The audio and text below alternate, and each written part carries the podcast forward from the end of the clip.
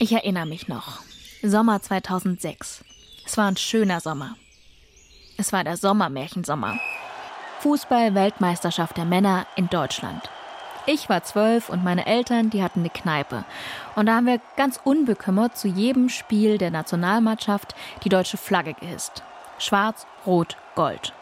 Und wir haben uns auch nicht viel dabei gedacht, außer schießt Miroslav Klose heute Abend wieder ein Tor und macht er danach ein Salto. Die Welt zu Gast bei Freunden. Das war damals das Motto.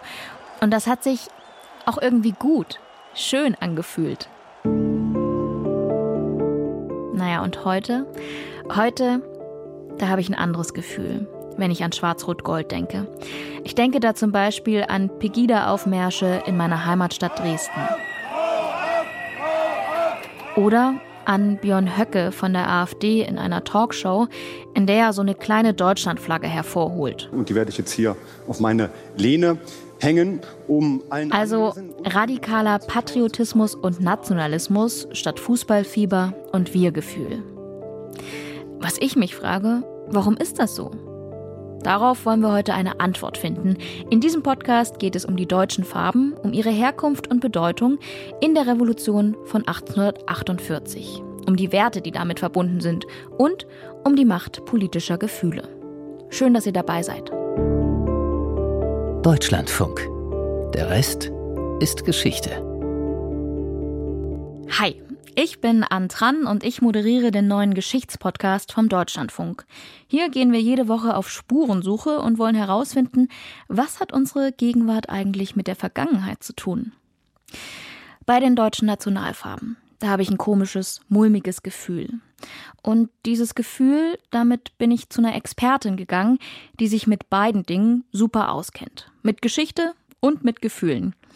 Und die hat mir gesagt, Wer die Nationalfarben und die Bedeutung des Nationalgefühls verstehen will, der muss auf die Revolution von 1848-49 schauen und auf das, was die Revolutionäre vor 175 Jahren mit Schwarz, Rot, Gold verbunden haben. Aufbruch, Hoffnung, Optimismus, Sehnsucht sicherlich auch, denn all das, was man sich im März gewünscht hat, war ja noch nicht Wirklichkeit, sondern war ja noch in der Zukunft.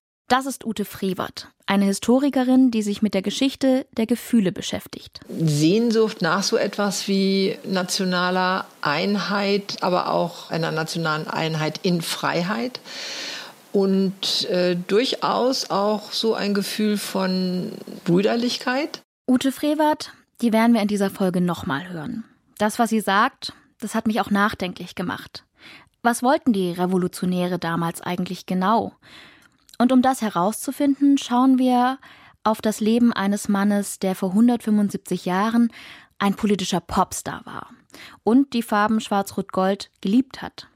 Was das für ein Typ war und was der wollte, erzählt uns ausgerechnet ein Mann, der bei den deutschen Nationalfarben, so wie ich, eher ein seltsames Gefühl hat. Thorsten Weigelt, freier Journalist und Buchautor. Ja, bei mir war es sogar ein bisschen umgekehrt als bei Ihnen. Für mich stand diese Flagge oder diese Farben standen lange eher für so einen dumpfen, verkrampften, rückwärtsgewandten Nationalismus.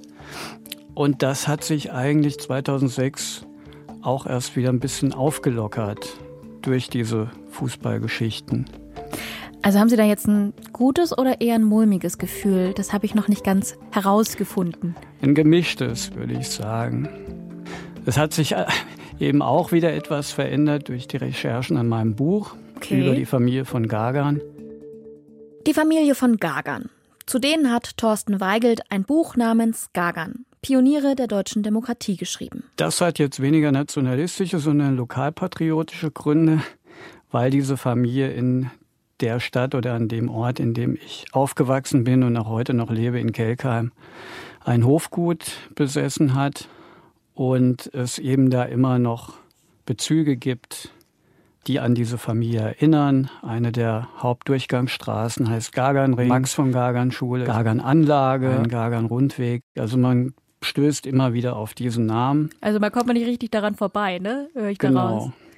Und irgendwann ähm, hat es mich dann gepackt und ich wollte einfach mal es etwas genauer wissen, was war mit dem Rest der Familie los und ja, was war dieser Heinrich von Gagern überhaupt für ein Typ?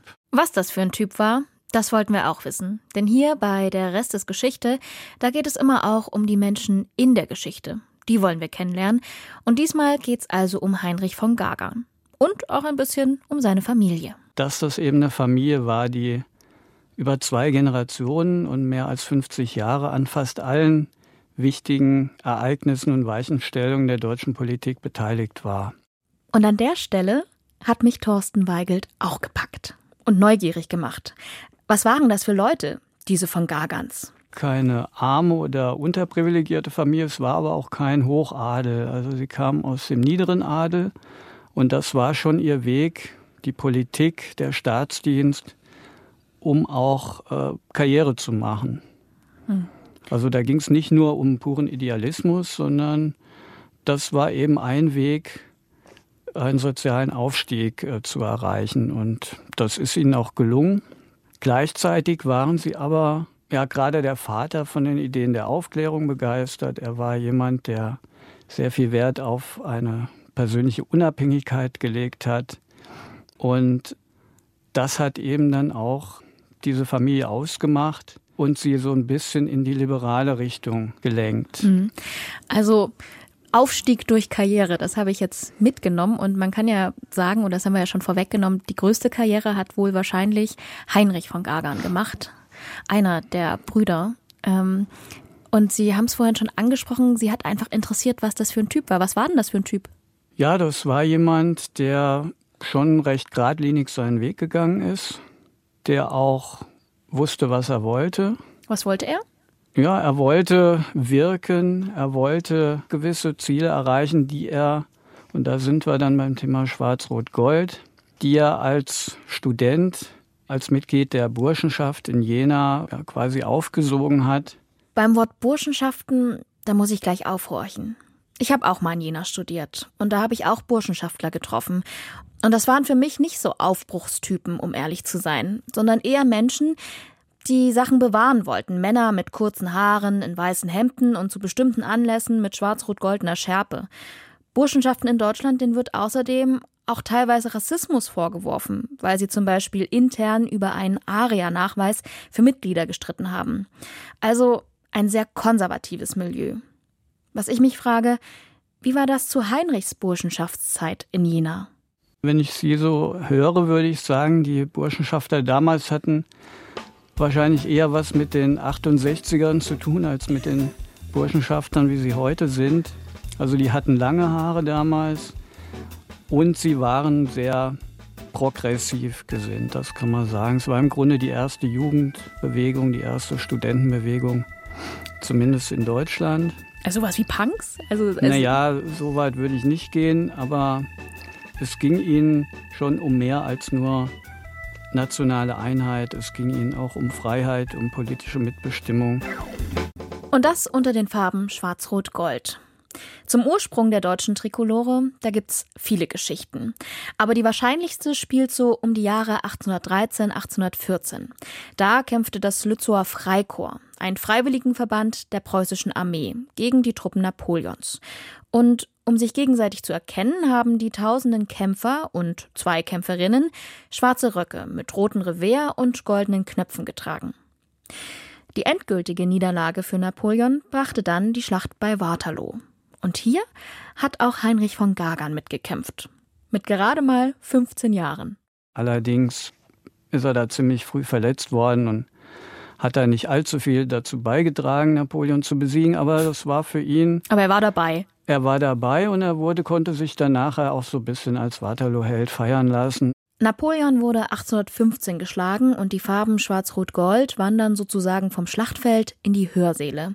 Also zu eben jenen Burschenschaften, zu denen auch Heinrich von Gagern gehört.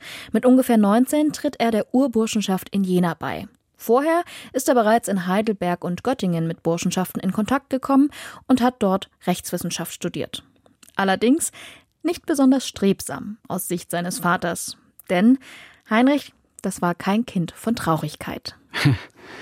Ja, er hat es wohl da auch recht ordentlich krachen lassen. Also das, das Geld ist ihm ziemlich durch die Finger geronnen.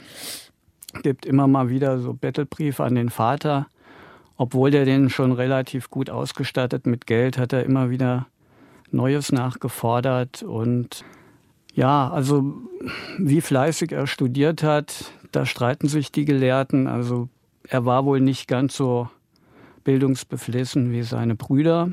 Doch eins konnte er. Reden. Dabei war er wohl sehr überzeugend.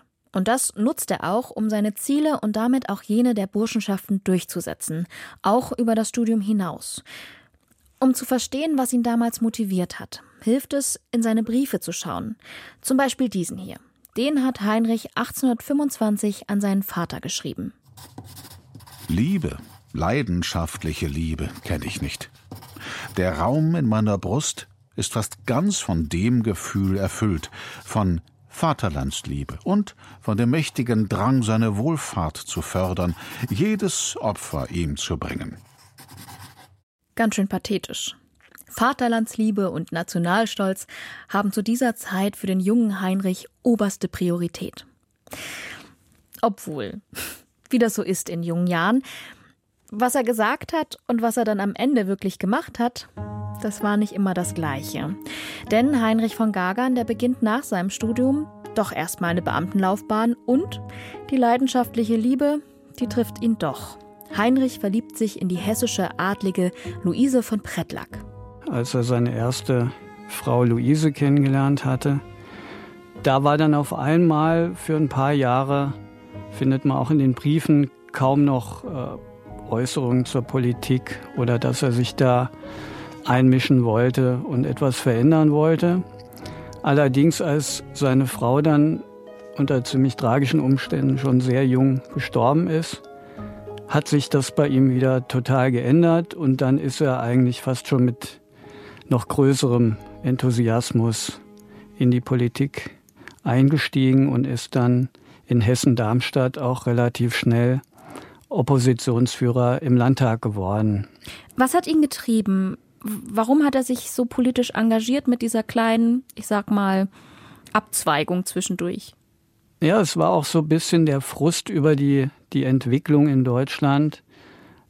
Es war ja nach den sogenannten Karlsbader Beschlüssen ein sehr repressives System entstanden in Deutschland, was von dem Deutschen Bund, zu dem ja 40 Staaten, rund 40 Staaten zusammengeschlossen waren, auf diese Einzelstaaten auch abgestrahlt hat. Karlsbader Beschlüsse. Die muss ich an der Stelle vielleicht noch mal kurz erklären. Dafür springen wir wieder etwas in der Zeit, nämlich ins Jahr 1819. Da war Heinrich von Gager noch Student in Jena. Und jetzt muss ich noch einen Namen ins Spiel bringen, nämlich Clemens Wenzel Lothar von Metternich. Das war ein österreichischer Politiker, der wollte die Monarchie der Habsburger erhalten und war dementsprechend gegen alle revolutionären Ideen und gegen einen deutschen Nationalstaat. Da konnte er so eine aufstrebende deutsche Nationalbewegung, zu der auch Heinrich von Gagern gehörte, natürlich gar nicht gebrauchen. Und hier kommen die Karlsbader Beschlüsse ins Spiel. Die führen nämlich dazu, dass fortschrittliche Professoren aus den Universitäten gedrängt werden, die Presse zensiert wird und Schwarz-Rot-Gold peu à peu aus der Öffentlichkeit verschwindet. Aber im Untergrund, da macht die Bewegung weiter und so gibt es immer wieder politische Feste, auf denen Schwarz-Rot-Gold gezeigt wird. Das wohl bekannteste ist das Hambacher Fest 1832 mit bis zu 30.000 Teilnehmenden, die damals größte und heute wohl bekannteste politische Versammlung der Zeit.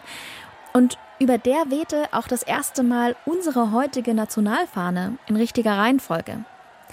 Hier kristallisiert sich immer deutlicher heraus, wofür die Farben stehen nämlich für die politische Opposition und deren Forderung nach Freiheit, Gleichheit und einem geeinten deutschen Nationalstaat mit einem Parlament. Also jene Überzeugungen, für die auch die Burschenschaften von damals eingestanden haben. Werte, die uns zum Teil heute noch wichtig sind. Und diese Forderungen wiederum, die sind auch der Ursprung für die deutsche Revolution in den Jahren 1848-49. Und um diese Ziele umzusetzen, da gab es unterschiedliche Wege. Einerseits sind Bürger auf die Straße gegangen, haben demonstriert gegen die Monarchie, den König und die Fürsten. Es kam auch teilweise zu gewaltsamen Barrikadenkämpfen. Das müsst ihr euch so vorstellen, die Leute, die hatten Hunger. Es gab seit 1847 Missernten. Es gab eine Wirtschaftskrise, die Industrialisierung lief gerade an. Also es herrschte viel Unsicherheit bei den Menschen. Und was ich mich da gefragt habe, wo waren die Gargans? Waren die auch dabei auf den Straßen, Heinrich und seine Brüder? Na, das war nicht so ihr Ding. Also sie waren eher diejenigen, die das über das Parlament regeln wollten, die das über die öffentliche Meinung, über die Presse, über ja nicht die außerparlamentarischen Wege oder über Gewalt, sondern eben in diesem Verfahren. Und sie hatten auch immer wieder Hoffnung, dass sie das hinkriegen, indem sie mit den Fürsten Vereinbarungen treffen, die unter Druck setzen, aber trotzdem dann so eine gemeinsame Lösung hinbekommen. Also Heinrich, der will die Monarchie beibehalten, im Gegensatz zu anderen Oppositionsbewegungen. Was aber alle eint, ist der Wunsch nach Bürgerrechten und einem einheitlichen Nationalstaat. Und diese Forderungen, die sind in ganz Deutschland spürbar.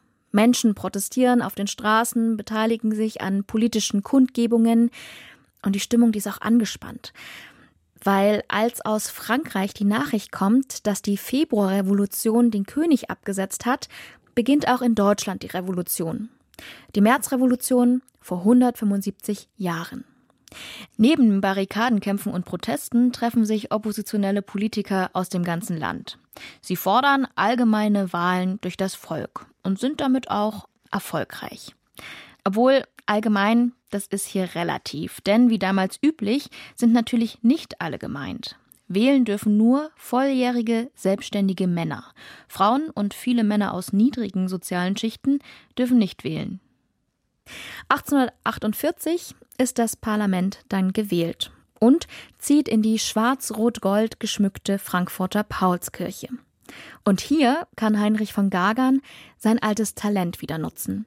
Zur Erinnerung. Was er halt sehr gut konnte, war andere Leute für sich einnehmen, der öffentliche Auftritt, Reden halten und andere von sich überzeugen und, und mitreißen. Das war sein Ding, das hat er auch recht früh gemerkt. Und auch das hat er dann noch weiter ausgebaut und war ja dann in der Paulskirche wirklich so was wie ein Popstar des liberalen Bürgertums. Was? Popstar? Weil ich, also ich habe mir auch schon gerade gedacht, nicht die schlechtesten Eigenschaften, um in die Politik zu gehen, aber Popstar 1848, was kann ich mir darunter vorstellen? Naja, er war zum Beispiel der Abgeordnete, zu dem es die meisten Karikaturen gab. Das zeigt ja schon mal, dass er eine gewisse Bedeutung hatte und dass es ein gewisses Interesse an ihm gab. Es gab zu Weihnachten einen Hampelmann mit seinem Kopf, gab es auch von anderen Abgeordneten. Aber solche Dinge. Äh, Wie so ein ja, Starschnitt. Bravo ja, und er hatte gewissermaßen auch seine Fans, die ihn eingeladen haben. Er ist in den Frankfurter Salons herumgereicht worden. Das Frankfurter Bürgertum wollte sich mit ihm schmücken. Die Frankfurter Nationalversammlung ist von Mai 1848 bis Mai 1849 also das erste gesamtdeutsche Parlament. Das geht mit dem Ziel an den Start, eine freiheitliche Verfassung zu formulieren. Und jetzt müsst ihr euch vorstellen, Heinrich von Gagern der wird zum ersten Parlamentspräsidenten gewählt, steht jetzt am Rednerpult und hält dort seine Antrittsrede, die frenetisch gefeiert wird. Ich gelobe hier feierlich vor dem ganzen deutschen Volke, dass seine Interessen mir über alles gehen, dass sie die Richtschnur meines Betragens sein werden, solange ein Blutstropfen in meinen Adern rennt. Wir haben die größte Aufgabe zu erfüllen. Wir sollen schaffen eine Verfassung für Deutschland, für das gesamte Reich. Der Beruf und die Vollmacht zu dieser Schaffung, sie liegen in der Souveränität der Nation. Was ich mich frage, welche Aura hatte Heinrich? Wie kam der an? Was hat ihn und seinen Politikstil so besonders gemacht? Was er eben über die Jahre aufgebaut hat, war so eine Glaubwürdigkeit. Warum? Ja, weil er eben gerade in Hessen-Darmstadt seine Überzeugung so vertreten hat, dass er auch persönliche Nachteile in Kauf genommen hat. Gibt es ein Beispiel für? Also er ist da ja sehr aufmüffig gewesen als Oppositionsführer, war aber gleichzeitig noch Staatsbeamter. Und das hat natürlich die Regierung nicht allzu lange mitgemacht. Und sie haben ihn dann zwangspensioniert mit 34 Jahren. Frührentner. Frührentner. Da hätte er sich ein wunderbares Leben machen können, ihm hätte sogar eine Pension zugestanden. Allerdings ist er dann ein oder zwei Tage später hingegangen, hat seine eigene Entlassung beantragt und damit auf die Pension verzichtet. Das hat ihm natürlich finanziell Einbußen gebracht, aber in der öffentlichen Wirkung war das natürlich enorm. Hm. Also ein Politiker, den die Leute vertraut haben. Wie wäre das bei Ihnen angekommen? Hätten Sie dem auch vertraut, geglaubt und gut gefunden? Wahrscheinlich schon, aber ich hätte mir auch schon überlegt, ja, was ist da Kalkül? Er war im Grunde schon ein, ein großes PR-Talent. Was hat Heinrich dafür alles gegeben, um seinem Ziel näher zu kommen, seinem Lebensziel?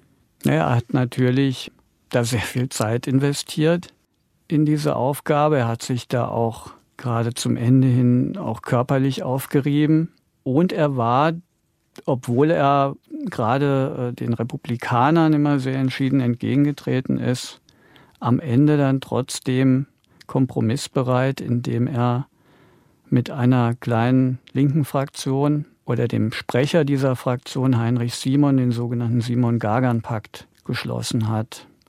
Und dieser Simon-Gagan-Pakt war entscheidend dafür, dass überhaupt eine Verfassung zustande gekommen ist. Sonst wäre diese Paulskirchenverfassung sehr wahrscheinlich schon im Parlament gescheitert und nicht erst durch die Weigerung des preußischen Königs, die Kaiserkrone anzunehmen.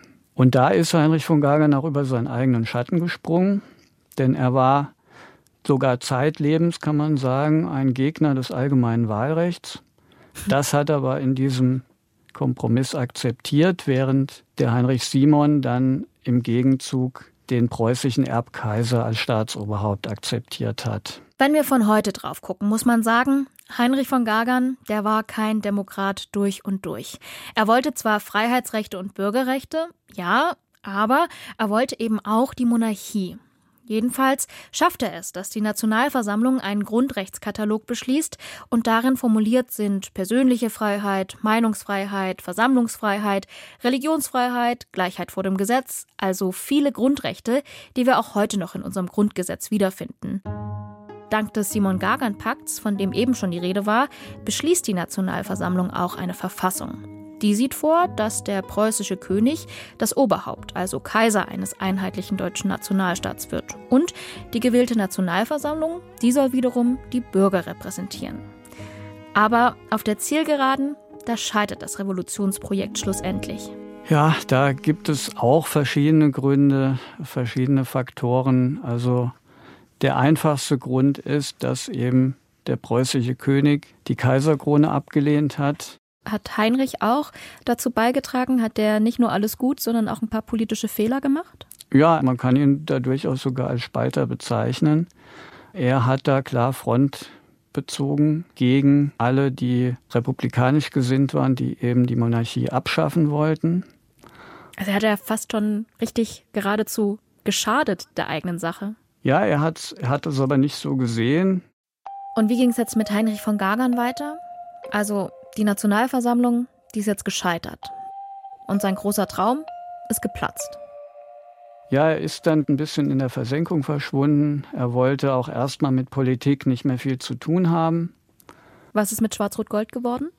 Das hat er schon weiter im Herzen getragen. Also gerade diese Hoffnung auf eine nationale Einheit, die hat ihn eigentlich nie verlassen. Also politisch war seine Karriere im Prinzip am Ende 1849. Ja, genau. Er hat zwar hin und wieder nochmal Versuche unternommen, äh, sich ins Gespräch zu bringen oder ins Spiel zu kommen. Das ist aber immer wieder gescheitert. Und damit kommen wir zum Anfang zurück. Da hat Thorsten Weigelt ja schon angedeutet. Sein Verhältnis zu Schwarz-Rot-Gold und unserer Fahne, das hat sich während seiner Recherche zur Familie Gagan verändert. Und ich finde, jetzt ist ein guter Punkt, um nochmal nachzuhaken, was sich da genau bei Weigelt verändert hat. Im Grunde ist das Verhältnis jetzt etwas ambivalenter, was vorher eher kritisch und problematisch war, hat sich durch die Recherche etwas ergänzt, in dem für mich Schwarz-Rot-Gold jetzt schon, zumindest aus der Geschichte her, auch für einen Aufbruch steht, auch für ein liberales und zumindest äh, frühdemokratisches Denken. Bringt uns zurück ins Heute. Denn ich habe ja dieses ungute Gefühl geäußert, wenn es um Schwarz-Rot-Gold geht. Auch wenn ich jetzt nach dem Gespräch mit Weigelt verstanden habe, dass die deutsche Trikolore eigentlich für andere, für demokratische Werte steht und in der Nazidiktatur auch eine ganz andere Flagge wehte, eben die schwarz-weiß-rote Hakenkreuzflagge, frage ich mich, warum ich trotzdem so ein ambivalentes Gefühl weiterhin spüre, wenn ich an die deutsche Nation und ihre Farben schwarz-rot-gold denke. Vielleicht muss ich dafür auch erstmal dieses Gefühl besser verstehen und welche Rolle Gefühle in der Geschichte überhaupt spielen.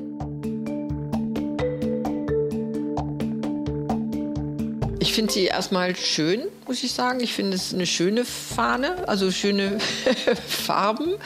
Die leuchten. Das Rot mag ich sehr, das Gelb mag ich sehr, das Schwarz, naja. man sie als Kontrast vielleicht auch einkaufen.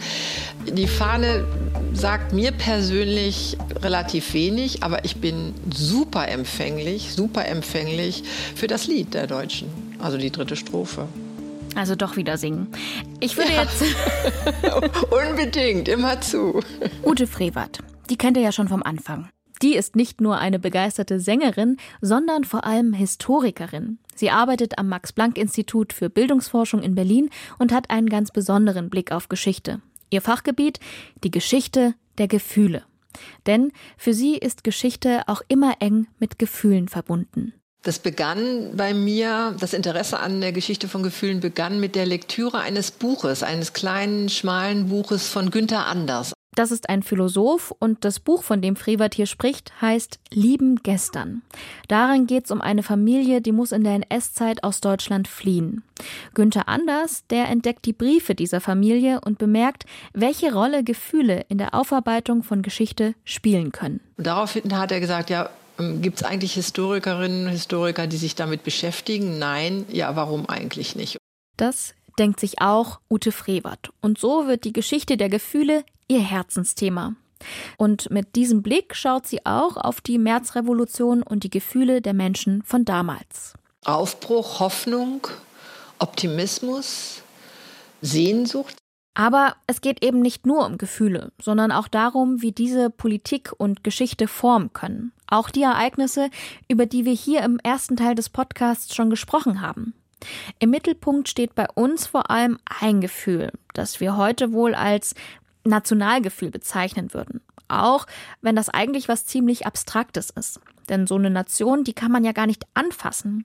Also woher kommen dann eigentlich Nationalgefühle? Na, die bilden sich natürlich nicht erst oder nicht auch nicht automatisch und nicht spontan in einer Situation, in der man Barrikaden vor dem Berliner Schloss baut am 18. März 1848, sondern die bilden sich in diesen kollektiven Vereinigungen und äh, da, wo Menschen zusammenkommen, entweder miteinander singen oder meinetwegen auch turnen oder die Schützenvereine spielen da auch eine große Rolle. In all diesen sozialen Zusammenhängen bildet sich so ein Bewusstsein Bewusstsein dafür, auch ein Gefühl dafür, dass man eigentlich noch mehr haben möchte oder was anders haben möchte, als man im Moment hat, dass man unzufrieden ist mit bestimmten Verhältnissen, in denen man lebt und dass man diese Verhältnisse doch bitte auch ändern kann. Also diesen Mut auch zur Tat, diese Hoffnung auch darauf, dass mein eigenes Engagement ein Ergebnis haben wird, ein Ergebnis, was mir selber und meinen Mitstreitenden äh, gefällt, das baut sich auf. Das, also auch die 48er Revolution wäre nicht ohne diese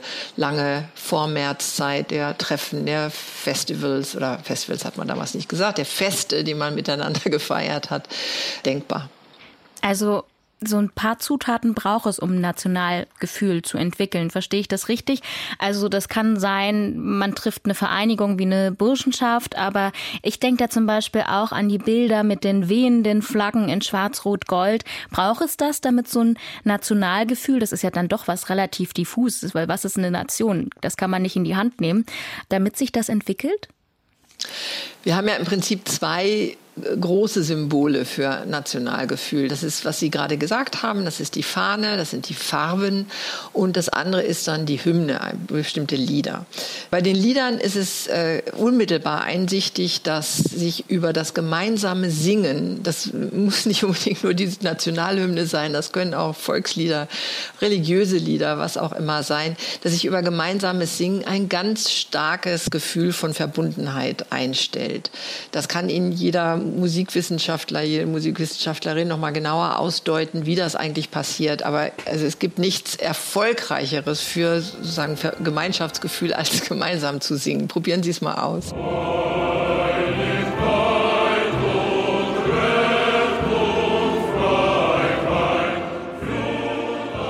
An der Stelle hätte ich am liebsten was mit Frau Frewer zusammen gesungen. Vielleicht nicht unbedingt die Nationalhymne, aber das hat sich sowieso erledigt, weil ich ihr letzten Endes doch lieber weiter zugehört habe. Wir haben sogar im Institut einen Chor, den ich gegründet habe. ja, und auch das genau auch aus dem Grunde, um so etwas wie ein Gemeinschaftsgefühl herzustellen. Und das Zweite, was vielleicht nicht sofort so eingängig ist, ist die Fahne. Die Fahne, die Farben, ja, woher kommen sie eigentlich? Das ist die Tradition ist eher ist nicht so nett, ist nicht so freundlich wie die beim gemeinsamen Singen.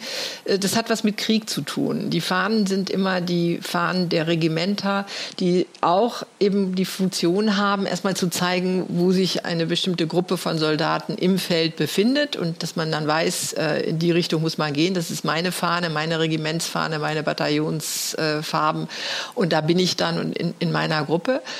Aber es ist natürlich auch immer, ist nicht nur ein Orientierungszeichen, sondern es ist auch ein Zeichen vorwärts. Äh, wir haben ein Ziel, wir kämpfen für etwas. Und aus dieser Tradition kommen unsere äh, Nationalfarben und kommen unsere Nationalfahnen. Und dieser militaristische oder militärische Kontext ist daraus nicht wegzudenken. Aber was ich mich gerade gefragt habe, wenn ich das so höre, bedingt sich das? Also wenn ich ein Nationalgefühl entwickle, geht das automatisch einher mit einem feindseligen Gefühl gegenüber allem anderen, was nicht zu dieser Nation gehört? Es muss erstmal nicht einhergehen. Es gibt keinen logischen äh, Zwangszusammenhang von Identität, also ich bin ich und du bist du. Also diese Art von eingebauter Feindschaft in ein eigenes Nationalgefühl, die gibt es in dem Sinne nicht. Aber historisch Historisch ist es so, dass sehr oft diese Nationalgefühle eben einhergehen mit einer Abgrenzung. Nicht nur nach außen, auch nach innen. Also der Kampf um die deutschen Farben geht bis 1949, als dann Schwarz-Rot-Gold definitiv als Nationalfarbe eingerichtet worden ist. Aber von 1848, als wir das das erste Mal auf den schönen Bildern sehen, die uns aus der 48er Revolution überkommen sind, von der Paulskirche zum Beispiel, bis, äh, also eigentlich 100 Jahre lang wird um diese Fahne gestritten, weil ganz viele Kreise, ganz viele soziale, politische Gruppen vor allen Dingen in Deutschland diese Nationalfarben mit etwas verbinden, dieses Schwarz-Rot-Gold mit etwas verbinden, was nicht ihr politisches Programm ist. Und damit sind diejenigen, die sich auf die Seite dieser Farben stellen, erstmal die inneren Feinde. Also auch da gibt es Abgrenzungen, die über solche Orientierungs- und, und sozusagen Fortschrittsmarker wie Nationalfarben gewissermaßen eingekauft werden. Diskutiert werden vor allem zwei Versionen der Flagge. Die, die wir heute kennen, Schwarz-Rot-Gold, und die Variante des Kaiserreichs, Schwarz-Weiß-Rot. Für die entscheidet sich Reichskanzler Otto von Bismarck 1871. Und das, obwohl Bismarck Farben nach eigenen Aussagen eigentlich egal sind. Sonst ist mir das Farbenspiel ganz einerlei. Meinethalben Grün und Gelb und Tanzvergnügen oder auch die Farbe von Mecklenburg-Strelitz. Nur will der deutsche Troupier nichts von Schwarz-Rot-Gold wissen. Schwarz-Weiß-Rot. Das sind für Bismarck politisch unbelastete Farben. Aber das ändert sich schnell im Ersten Weltkrieg. Da wird die Kaiserreichsflagge oft für Propagandazwecke genutzt. Deswegen bahnt sich zu Beginn der Weimarer Republik ein hitziger Streit um die Flagge an. In der Bevölkerung, da sprechen sich gemäßigte Stimmen für Schwarz-Rot-Gold aus. Die sind allerdings in der Minderheit. Die rechten Gegner der Weimarer Republik, so wie die Deutschnationalisten, stehen hinter der Flagge des Kaiserreichs, genauso wie zunächst die Nationalsozialisten. Linke Kräfte wiederum, die versammeln sich unter roter Fahne mit Hammer und Sichel. Und auch in der Weimarer Republik gibt's am Ende nur einen Kompromiss. Schwarz-Rot-Gold. Die werden die Reichsfarben. Schwarz-Weiß-Rot, das werden die Farben der Handelsflaggen. Beide Varianten verschwinden jedoch nach der sogenannten Machtergreifung Hitlers 1933. Die Hakenkreuzflagge wird zum zentralen Symbol des NS-Regimes und der Nationalsozialisten. Nach dem Ende der Nazidiktatur verschwindet auch die Hakenkreuzfahne. Sie zu zeigen ist in der Bundesrepublik verboten. Schwarz-Rot-Gold wird zur Bundesflagge. Könnt ihr auch im Grundgesetz nachlesen, Artikel 22 Absatz 2. Und die DDR, die hatte sich übrigens auch für Schwarz-Rot-Gold entschieden, später dann mit Hammer, Zirkel und Ehrenkranz.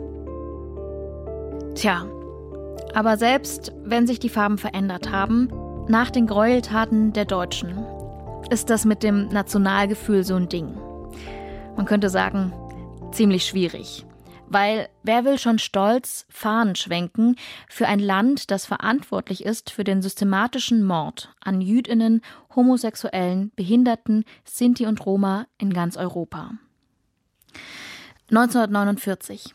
Da plädiert der erste Bundespräsident der Bundesrepublik, Theodor Heuss, trotzdem für ein Nationalgefühl. Und zwar für ein Nationalgefühl mit Maß. Wir stehen vor der großen Aufgabe, ein neues Nationalgefühl zu bilden, dass wir nicht versinken und stecken bleiben in dem Ressentiment, in das das Unglück des Staates viele gestürzt hat. Heuss, das war aber nicht der einzige Politiker, der versucht hat, bei den Deutschen ein Nationalgefühl anzusprechen. Da ist zum Beispiel Willy Brandt von der SPD. Der machte 1972 Wahlkampf mit dem Spruch Deutsche, wir können stolz sein auf unser Land. Und Helmut Kohl von der CDU. Der ging im Jahr der Wiedervereinigung 1990 auch auf das Nationalgefühl aller Deutschen in Ost und West ein. Unser Land soll für uns alle eine Heimat sein. Eine Heimat, in der wir uns wohlfühlen, auf die wir stolz sind. Deutschland ist unser Vaterland. Das vereinte Europa unsere Zukunft. Hören wir mal, was Bundespräsident Frank-Walter Steinmeier fast 30 Jahre später, nämlich 2019, gesagt hat. Ein demokratischer Patriotismus in unserem Land kann also immer nur ein Patriotismus der leisen Töne und der gemischten Gefühle sein. Als ich diese Zitate gefunden habe, habe ich mir gedacht, was für ein Eiertanz um so ein Gefühl. Dazu passt vielleicht auch das Wörtchen Verfassungspatriotismus. Das hat der Journalist Dolf Sternberger in den 70er Jahren erfunden.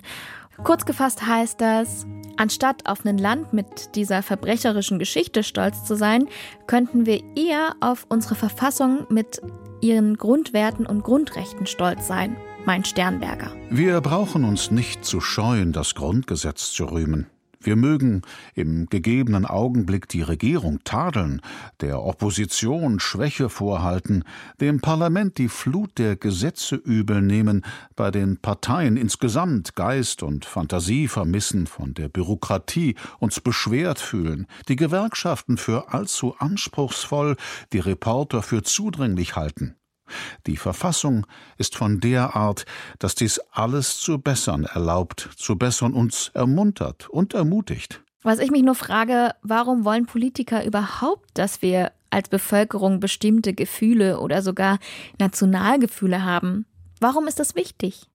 Ein ziemlich prosaischer Grund, warum das wichtig ist, ergibt sich auch aus diesen Rangeleien damals 1949 zwischen Heuss und Konrad Adenauer als Kanzler um ähm, so etwas wie Nationalsymbole. Und Adenauer zum Beispiel, der damals ja nicht nur Bundeskanzler war, sondern auch Außenminister in der ersten Regierung, hat gesagt, ja, überall, wo ich hinkomme, wird natürlich klassischerweise, also als Staatsgast, werden Fahnen geschwenkt und wird, wird die Nationalhymne intoniert. Das ist einfach so. Das ist sozusagen internationaler Common.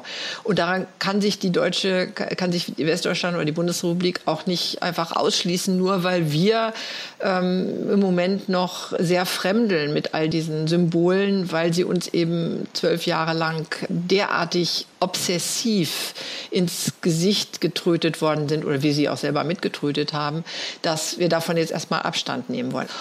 Ob die eigene Bevölkerung damit jeweils so mitging, also es war sicherlich nicht so, dass 1945 alle Leute sagten, jetzt wollen wir überhaupt keine Fahnen und auch nicht mehr singen und kein gar nichts. Da gab es noch genügend Leute, die weiterhin dem deutschen Deutschland, Deutschland über alles auch äh, nachgetrauert haben. Die richtige Abwendung davon, diese große Skepsis, diese Kritik auch in einem, ja, nicht nur an einem übersteigerten Nationalstolz, sondern überhaupt an Nationalstolz, diese Bewegung kommt eigentlich erst später. Die kommt erst seit den 60er Jahren und ist eng verbunden mit, den, ja, mit der Studentenbewegung und später auch den neuen sozialen Bewegungen. Es gibt immer wieder Versuche, vor allen Dingen in jüngster Vergangenheit, von der neuen Rechten die deutschen Farben zu vereinnahmen als Symbol von Nationalismus und Rassismus statt Liberalismus und Demokratie. Warum? Man taucht dort ein in eine ganz alte Semantik, eine ganz alte Bedeutungswelt, die eben Liebe zu Deutschland exklusiv sieht. Und diese Exklusivität, die gleichzeitig mit Ausgrenzung und Feindschaft gegenüber anderen, äh, sei es Migranten, sei es Geflüchtete, seien es andere Länder, wie äh, gerade auch für die AfD, die USA, mit der sie, wenn sie nicht von Trump regiert werden, nicht so gerade auf bestem Fuß stehen und historisch sowieso nicht. Diese Markierung sozusagen von Feindschaft und Exklusivität, das ist etwas, was auch sehr bindend ist natürlich. Es integriert sehr stark nach innen. Und deshalb ist es ein probates Mittel, der Ultrarechten, äh, dieses sich darauf zu besinnen und nicht eben auf die inklusiven Vorstellungen, die mit Nationalgefühl auch verbunden sind. Wir sind alle, wir leben alle in Freiheit und Gleichheit zusammen. Wir sind alle brüderlich, schwesterlich irgendwie aufeinander bezogen. Wir nehmen uns nicht als äh, Leute wahr, die uns etwas wegnehmen wollen, sondern die uns wechselseitig bereichern. Diese Botschaft ist einerseits inklusiver, aber sie kann, ja, sie ist auch ein bisschen fluffiger, sie ist ein bisschen weniger griffig und auf diese Weise eignet sie sich vielleicht auch nicht ganz so stark dazu, um Kante zu zeigen, was die AfD möchte. Und dann war das Gespräch auch schon zu Ende. Und ich hatte das Gefühl, ich hätte immer weiterreden können mit Ute Frevert. Über Gefühle, über Gefühle in der Geschichte, nur über Geschichte. Naja, und eine Frage, die hatte ich auch noch im Nachhinein. Wer entscheidet eigentlich, ob ein Nationalgefühl eher exklusiv oder eher inklusiv ist? Und Ute Frevert, die hat mir wirklich noch eine schöne Nachricht geschrieben, wie ich finde. Und da heißt es, jedes Mitglied der Nation, und das sind wir alle, wirken aktiv daran mit, dass die Nation existiert. Tun wir das nicht, gibt es die Nation nicht. Sie existiert ja ohnehin nur in unserer Vorstellung. Man kann sie nicht essen oder anfassen, man kann sich an dieser vorgestellten Gemeinschaft berauschen, kann sich selber in ihr überhöhen. Aber man kann sie auch maßvoll, aller Heus erleben und gestalten. Wir als Bürgerinnen und Bürger entscheiden darüber, wen wir zur Nation zählen und wen nicht. Das liegt in unserer Entscheidung und wir treffen sie alle jeden Tag. Und das war doch ein ganz schönes Schlusswort hier bei Der Rest ist Geschichte, dem neuen Deutschlandfunk Geschichtspodcast. Jede Woche stellen wir hier Fragen der Gegenwart und suchen Antworten in der Geschichte. Habt ihr Anmerkungen oder Fragen oder vielleicht sogar ein eigenes Thema, zu dem euch die Geschichte dahinter interessiert? Dann schreibt uns an der Rest ist Geschichte at deutschlandfunk.de. Der Rest ist Geschichte, alles in einem Wort, at deutschlandfunk.de. Unseren Podcast, den findet ihr in der DLF Audiothek App, ganz ohne Werbung und natürlich überall da, wo es sonst Podcasts gibt. Da könnt ihr uns auch abonnieren und dann verpasst ihr auch nicht die nächste Folge mit Jörg Biesler zu diesem Thema. Kinderlähmung ist grausam. Schluckimpfung ist süß. Der kalte Impfkrieg und warum Impfen schon immer politisch war. Das ist das Thema dann in der nächsten Folge. Die Recherche für diese Folge kommt von Maximilian Brose und Karina Schröder, Regie und Produktion Karina Schröder, Redaktion Monika Dietrich. Ich freue mich, dass ihr dabei wart. Mein Name ist Antran. Bis bald.